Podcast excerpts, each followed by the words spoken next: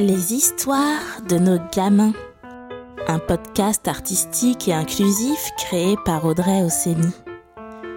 Vous allez écouter la première histoire de May, un personnage mis en tableau par J.P. Nzouzi.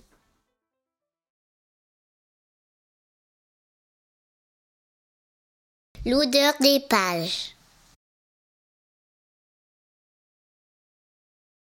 Lorsque la maman de May dut lui choisir un prénom alors qu'elle était encore dans l'eau de son ventre, elle n'hésita pas longtemps. Sa fille s'appellerait May. May, c'est bien. C'est court. Sa maman, Aline, se disait qu'un prénom court, en trois petites lettres seulement, ce serait plus facile lorsqu'elle devrait apprendre à l'écrire à l'école. Ceci nous apprend qu'il ne faut pas trop prévoir les choses, car cette année, May avait 7 ans et elle n'était jamais allée à l'école. Par contre, cela est vrai qu'elle n'eut aucune difficulté à savoir très tôt écrire son prénom. Il y avait plusieurs mots pour dire ce que faisait May à la place de l'école. Certains disaient l'école à la maison. Sa maman, elle, préférait dire l'école de la vie. Pour May, c'était plutôt l'école à la librairie, celle de sa mère, Aline. La librairie, c'était le seul magasin du quartier. Elle était au pied de centaines d'appartements qui se hissaient sur des dizaines d'étages. May était née ici, au dixième étage de la tour D1, juste en face de la tour D2. C'était pratique que ces tours soient face à face, car le soir venu, May pouvait téléphoner à sa copine du D2, Afsa, que tout le monde appelait Afou. Et chacune à la fenêtre de leur chambre, elles pouvaient se voir en même temps qu'elles entendaient leur voix dans le téléphone portable prêté par leurs parents. Afou avait deux parents et May une seule, c'était sa mère.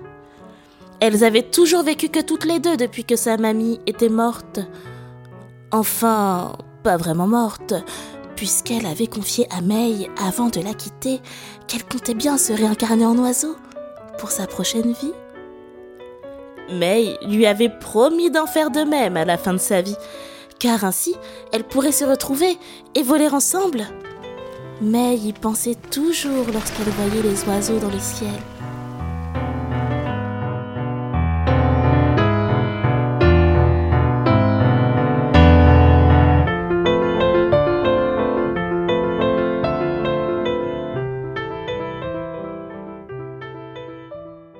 Le monde connaissait la librairie de May et Aline. Elle s'appelait L'odeur des pages, car sa maman reniflait systématiquement, avec un plaisir non dissimulé, les pages des livres neufs.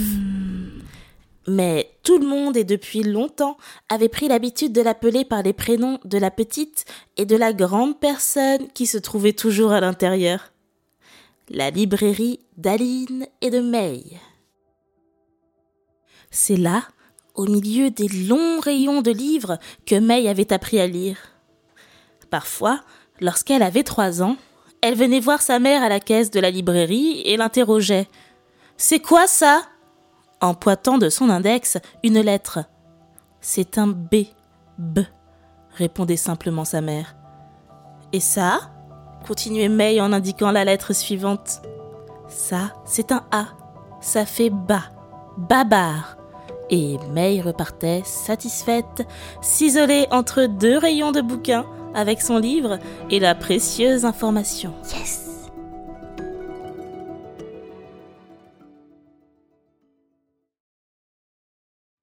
Depuis ces trois ans, quatre années s'étaient écoulées durant lesquelles la petite fille avait pu lire l'intégralité des livres de la librairie. Enfin, tous ceux qu'on a le droit de lire à sept ans. Des années de lecture durant lesquelles May avait été enchantée par les personnages de ses livres. Oko, un thé en hiver, le château d'anniversaire, Dragon Ball, Tistou les pouces verts et tous les autres. Mais depuis qu'elle les avait tous finis, elle était complètement désespérée. Elle qui voulait devenir écrivaine, il ne lui restait plus une seule histoire à écrire, puisqu'elles avaient déjà toutes été racontées. Misère de misère. Elle ne pouvait tout de même pas renoncer à écrire, elle aussi, un jour. Renoncer À ça, jamais. Ce n'était pas du tout le genre de May, qui était une petite fille pessimiste mais tenace. Car il restait une histoire à raconter. C'était la sienne, la propre histoire de May. Elle réalisa alors que pour que son livre soit extraordinaire, il fallait qu'elle mène une vie extraordinaire. Et c'est exactement ce qu'il se produisit à partir de ce jour et pour le reste de sa vie.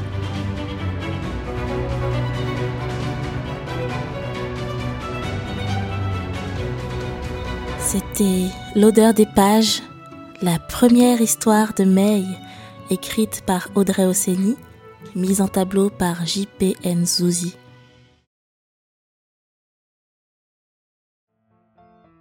Retrouvez toutes les histoires de Nino et de May sur www.nogamin.fr et commandez les tableaux des deux personnages pour une écoute illustrée et aussi pour décorer les chambres de vos gamins. À bientôt!